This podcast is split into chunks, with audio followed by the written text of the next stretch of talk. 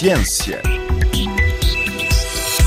Uma equipa de cirurgiões norte-americanos anunciou ter realizado o primeiro transplante de um olho inteiro a um paciente que tinha perdido a visão na sequência de um acidente de trabalho. A operação aconteceu em maio, mas só agora a equipa médica deu a conhecer o resultado ao público passados seis meses para confirmar a dinâmica positiva do olho transplantado. O ex-militar de 46 anos, apesar do sucesso do transplante, não recuperou a visão nem consegue mover o olho. Mas esta é, sem dúvida, para os cientistas, uma oportunidade sem precedentes para entenderem o funcionamento do olho humano. Para nos ajudar a analisar este primeiro transplante de olho inteiro a um paciente vivo, tenho comigo em linha Cristina Jorge, presidente da Sociedade Portuguesa de Transplantação, a quem peço precisamente uma primeira leitura que se pode fazer deste anúncio. Eu própria fiquei surpreendida porque nem sabia que existia investigação nesta área, que havia essa vontade, mas entretanto encontrei um artigo, por acaso, de 2017 que falava nessa possibilidade no futuro de serem feitos transplantes de olho. Realmente existe uma quantidade enorme não é, de gente no mundo com dificuldades da visão, com cegueira, incurável neste momento, e portanto isto abre uma, uma oportunidade no futuro nesta Penso que, do ponto de vista técnico, foi uma cirurgia bastante inovadora, foi a primeira, e foi bastante desafiante. Sei que foi uma, uma, uma longa cirurgia e foi um doente que tinha uma, uma, necessidade de um transplante parcial da face e que também já não via daquele olho, e, portanto, foi colocado o olho e a face do, do seu dador, não é um dador falecido. Não havia certezas se o doente ia recuperar a visão ou não, e realmente verifica-se que ele não recuperou a visão.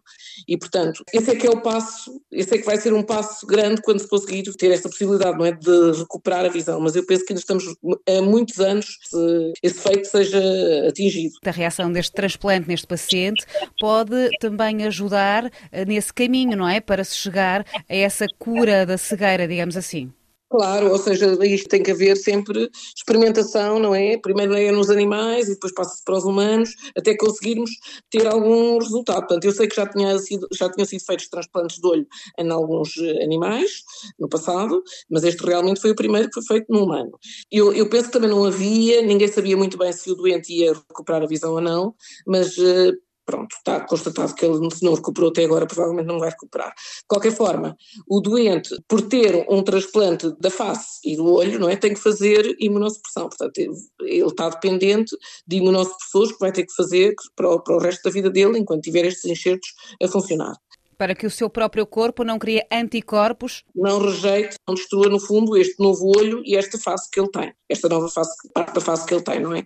Até agora passaram cinco meses da, da cirurgia, eles só agora é que anunciaram, cinco meses depois da cirurgia, devem ter querido ter a certeza de que tudo estava a correr como esperado, não é? Que não houve nenhuma rejeição importante, aparentemente não houve, dizem que do ponto de vista, pronto, de aspecto e tudo isso que o olho parece estar a funcionar bem, olharam para a retina e que estará a retina bem. Agora, o que não há é uma comunicação entre a retina do doente e o nosso nervo óptico, não é? Portanto, não houve esta, esta comunicação com o nosso cérebro, não deve estar instituída, por isso é que provavelmente o doente não vê. Esta capacidade de regeneração do nosso nervo óptico e de ligação entre a retina e o nervo óptico, isto é que seria um grande avanço, mas ainda não estamos nessa fase, não é? Neste, neste momento da, da, da ciência.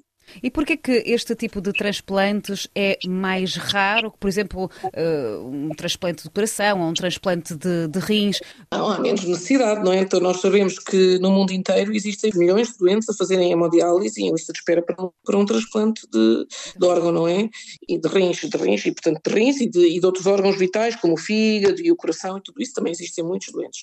Calculo que nestas circunstâncias, aqui o caso foi um, um doente que foi vítima de um acidente e, portanto, também por trauma, não é? Deve haver doentes na espera deste tipo de, de órgãos. Eh, mas os avanços tecnológicos só há relativamente pouco tempo é que permitiram fazer estes tipos de transplantes de face, que são relativamente recentes, não, não têm tanto tempo como o transplante de, dos outros órgãos sólidos. E são muito desafiantes também do ponto de vista uh, cirúrgico, portanto, que só se fazem em alguns locais do mundo, aqui em Portugal ainda não foi feito nenhum. E do ponto de vista tecnológico são muito desafiantes. Portanto, também há menos, ainda há menos na fase em que nos encontramos do conhecimento, não é? Estas notícias normalmente vêm dos Estados Unidos porque há mais apoio à investigação nos Estados Unidos do que, por exemplo, na Europa? Claro, há, há, mais investigação, há os avanços tecnológicos, uh, uh, aí tem outra velocidade que nós aqui não temos, não é? Conheço a Europa de Portugal, em que nós estamos, embora em termos de, de transplantação em Portugal estejamos muito bem, há realmente nesta fase, nesta transplantes da face e do olho, ainda estão longe, não tenho conhecimento nenhum que, tenha, que esteja programado para, para ser feito cá em Portugal, não é? Eh, mas pronto, a investigação dos Estados Unidos nós sabemos, eles estão no top do mundo neste, nestas áreas, não é? Estas notícias são, são recebidas pela classe médica com, com, que sentimento? Com um sentimento também de esperança, de orgulho, de realização, porque eu penso que a classe médica está aqui para ajudar os doentes, não é? E não é só a classe médica, há toda uma sociedade, não é? À procura de cura, não é? Para, para, para diferentes situações, para diferentes condições. E só experimentando é que nós conseguimos eh, verificar que realmente quais são as, as verdadeiras limitações também e os verdadeiros desafios que existem à medida que se experimenta e que se confronta com, com estas necessidades, não é?